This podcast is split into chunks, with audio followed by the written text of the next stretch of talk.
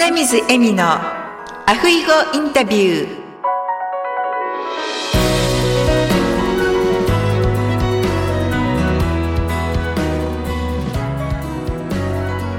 アロハアロハ就活エッセンシャル。ハワイカイルワ在住のライフスタイリスト花水恵美です。今回は湘南在住の長崎真紀子さんをゲストにお迎えしております。真紀子さん、こんにちは。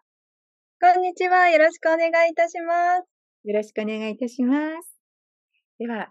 真紀子さん、自己紹介をお願いいたします。はい、ありがとうございます。えー、長崎真紀子と言いまして、下の名前でマーコと呼ばれております。ボディケアのセラピストを22年させていただいておりまして、今は顧客様に対してのボディケアだけではなく、これからセラピストさんになりたい方、そして今現役でセラピストをされてる方のメンタルだったりとかっていうのをサポートさせていただいております。よろしくお願いいたします。よろしくお願いいたします。では、マーコさんが今のお仕事を始めたきっかけを教えていただけますか？はい。私、最初は誰かのお体を触って癒したいとかという気持ちは申し訳ないんですけど、全くなく、美容がすごく好きで、メイクがすごく好きだったので、ヘアメイクさんになりたいと思って、あの、美容の専門学校に入りました。それがきっかけです。それがなぜボディの方に変わったんですか？あの、ありがたいことに私、母が自宅でエステサロンをやっていたんですね。なので、小さい頃からこうお客様が来て、お手入れをして、帰って、また来月来るっていうようなお仕事をずっと見てたので、今でも覚えてるんですけども、母がこのメイクをして綺麗になるのももちろん素敵だけど、この土台から綺麗にするっていうことがいいんじゃないかっていうアドバイスをいただいたのを、あの、思いまして、それをあの、元にそうだなと思って、エステティシャンという道に進ませていただきました。そうなんですね。今はボディの方もされてるということですよね。そうですね。あの、一番最初はエステサロンという形で、こう、お肌をきれいにするというところから、あの、だんだんスパ、リラクゼーションスパというところに、あの、お勤めをさせていただいて、ボディのケアもしますし、そのおもてなし、接客っていうところも大切にさせていただくことを学んだので、ボディケアのセラピストっていう形で、あの、言わさせていただいてます。ね、ありがとうございます。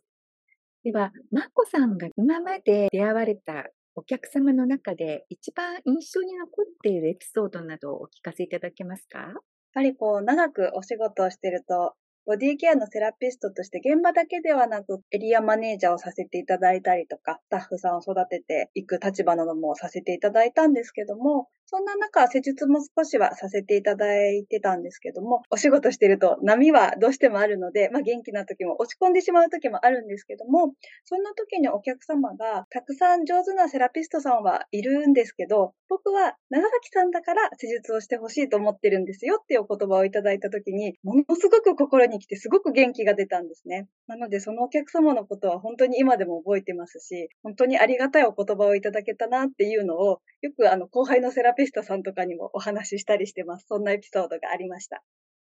そういうお言葉って本当に一番嬉しいですよね。本当に嬉しかったです、その時は。そうなんですね。今後ですね、マーコさんとしては、今のお仕事をどのように展開されていかれたいですか？今はですね、あの、セラピストさんになりたい方とか、今、あの、ご自身でフリーだったりとか、個人でなさってる方っていうのがたくさんいらっしゃると思うんですけども、その方々がこのお仕事を続けていけるサポートをメインでしたいと思っておりまして、疲れてる方のお体をケアすることってすごく大変なことでもあるので、こう、集客だったり売り上げっていうところだけではなくて、セラピストさんが続けていけるマインドっていうところをしっかりとサポートして、結果、こう世の中に一人の方に対して一人のセラピストさん、サポートする方がいるような世の中を作りたいなと思っているので、そんな技術者さんたちのサポートをしていったりとか、まあ、全国でコミュニティを作っていったりとかしていきたいなっていうのを今考えてます。それは素敵な目標ですよね。一人のセラピストさんに一人のお客様？ということは、たくさんのセラピストさんを育てていかれたいっていうことですか？そうですね。やっぱりちょっと世の中が大変だった時に、あの、一家に一台とかではなくて、私にだったら私のエミさんだったらエミさんのって、こう、一人に一人寄り添う方が言ってくれたら、何かちょっとこう心に平和を作ることできるんじゃないかってすごく思ったので、それだけセラピストさんが言ってくれたら、こう何か人生にサードプレイスの場として伴奏してくれてる方が増えるといいなっていうのをすごく思ってます。最近よく伴奏っていう言葉を私耳にするんですけれども、伴走というのは、そばで走る？そうです、そうです。そばで走るっていうのもそうなんですけども、自立した上での共存っていう考えをしていて、そういった伴走ができるといいなっていうのを思ってます。なるほど。自立した上での共存。素敵なお言葉ですね。ありがとうございます。ありがとうございます。では、まこさんの座右の銘を教えていただけますか？はい。座右の銘というほど、そんなすごいものでもないんですけども、私が普段思っている、まあ、あり方とか生き方とかを、ふと友人が言葉にしてるのを聞いたときに、あ、これだと思った言葉があったんですけど、間接的社会貢献っていう言葉なんですけど、自分がまず幸せでないと、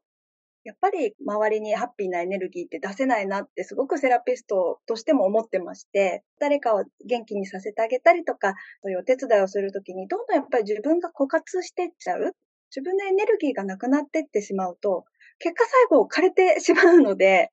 やっぱりどんな時も、まず自分を大切にしていいんだよっていうことを自分も学びましたし、それこそ人に関わる方々は、あの、知っていただくと嬉しいなと思うんですけども、その方がハッピーであること、元気であることが、結果、間接的に社会の貢献になってるよっていうことをいつも思ってたので、今は結構この言葉を心に置いて動いております。ありがとうございます。間接的社会貢献。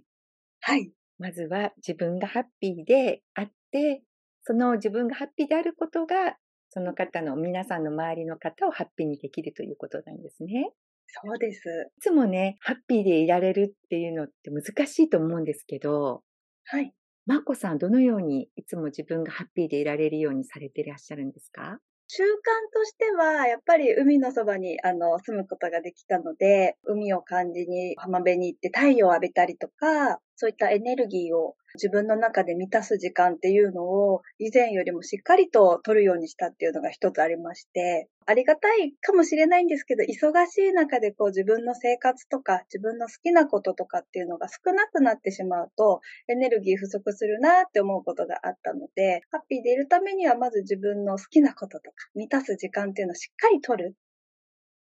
っていうことと、あとは、あの、何か、あの、やっぱり課題とか、問題とか、皆さんね、人生波があるので、当たり前のように来ると思うんですけど、あの、一回ちゃんと受け止めて、向き合うっていうことをするようにしてます。あの、ジャッジするだけじゃなくて、なんでこれが嫌だと思ったんだろうとか、不満に思ったんだろうとか、問題に思ったんだろうっていうことを一度受け止めて、こう考えるっていう癖をつけるようにしました。なるほど。まず何かあったら受け止めて、考えて対応するそうですね。もし、あの、必要でなければ、言い方としては手放すとか。うん、そうですね。マーコさんの好きなことって何ですか？私、あの、太陽を浴びてることと、海の遊びをしていることが大好きで海の遊びというと？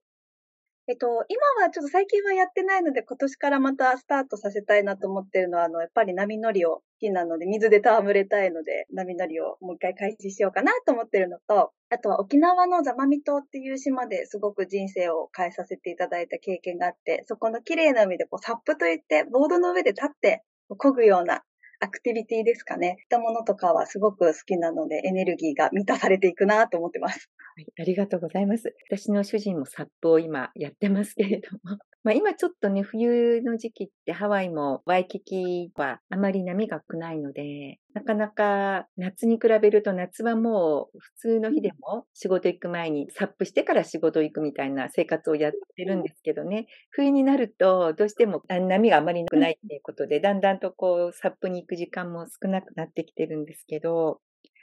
やはりそういうふうに自然に触れているっていう時間が彼はすごく自分からそういうふうにちゃんとしているので、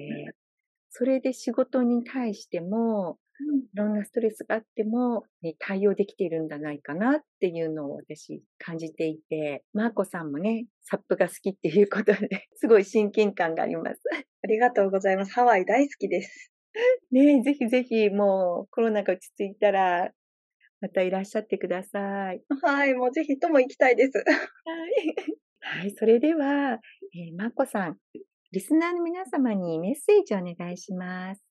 はい。今日はあの素敵なご縁をいただきありがとうございます。えー、お声で届けさせていただくエネルギーとしては、あの、大変なこともあると思いますし、皆様それぞれの人生があるとは思うんですけれども、あの、自分のことを大切に思ってあげる時間、セルフラブだったり、セルフケアをしてあげる時間を少しでもとっていただけたらなと思います。ありがとうございます。セルフラブ、そしてセルフケアですね。はい。セルフケアっていうのをよく耳にしますけれども、セルフラブってあまり耳にしないですよね。そうですね。最近やっと出てきたワードかと思います。そうですね。やっぱり自分をまず愛せないと、人のことも愛せないんじゃないかなって思いますよね。そうですね。特にその、まあ、日本人だからっていうわけではないんですけども、誰かにして差し上げる心が強いからこそ、その分自分もやっぱり自分を大切にしていただきたいというか、皆様も誰かにとって大切な人であることに変わりはないと思うので、そんなご自身も大切にしていただくお時間を少しでも取っていただけたら結構みんな平和とハッピーになるんじゃないかなと思ってます。本当にその通りですね。そしてハワイに行ってエミさんにお会いしたいと思います。目標と夢としたいと思います。ありがとうございます。ありがとうございます。それでは、まこさん、またハワイでお会いする日まで、アフイホーありがとうございました。ありがとうございました。